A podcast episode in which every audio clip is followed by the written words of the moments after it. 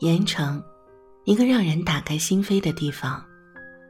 纪念我离别的故乡。盐城沿海空间大，岸线长，滩涂多，风能光能资源丰富，是国家新能源产业基地。一九八三年才正式建设的地区，盐城城市化进程后来居上。早期一条街一座楼，一个公园两只猴，两个警察路两头，盐城是个小城市。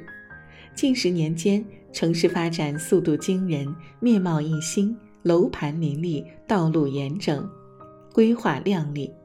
从旅游的角度来看，盐城没什么景点，有丹顶鹤和麋鹿两个动物保护区。值得夸耀的就是最佳的空气和蔬菜，最原生态的土地和醇厚的民风。从我上学开始就知道，我属于部分南方人眼中穷酸的江北佬，一个苏北学生，他的使命似乎就是苦读。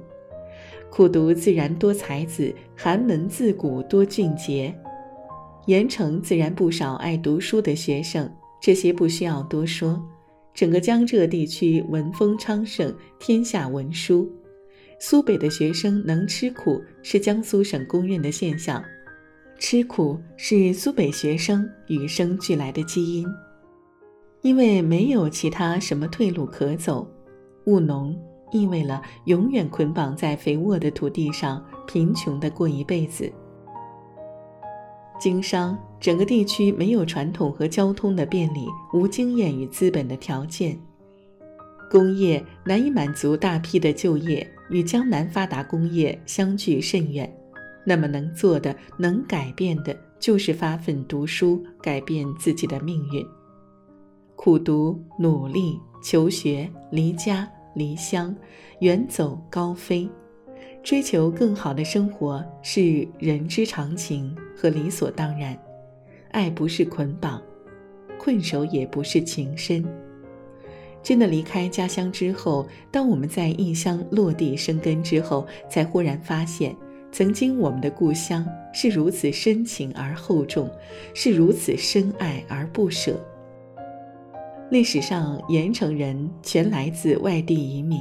最大的一次移民是朱元璋处罚苏州人拥戴张士诚，洪武赶散大批苏州人来盐城等地开荒迁徙，所以大多数盐城人的家谱里都写着苏州昌门、苏州盘门等遥远的符号。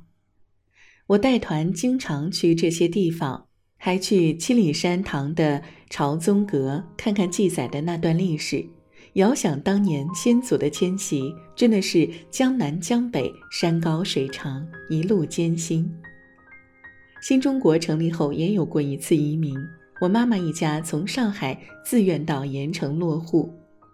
印象里，外婆一直保留着上海的户口本，一个大大黄色页面的户口本，上面有全家人的姓名。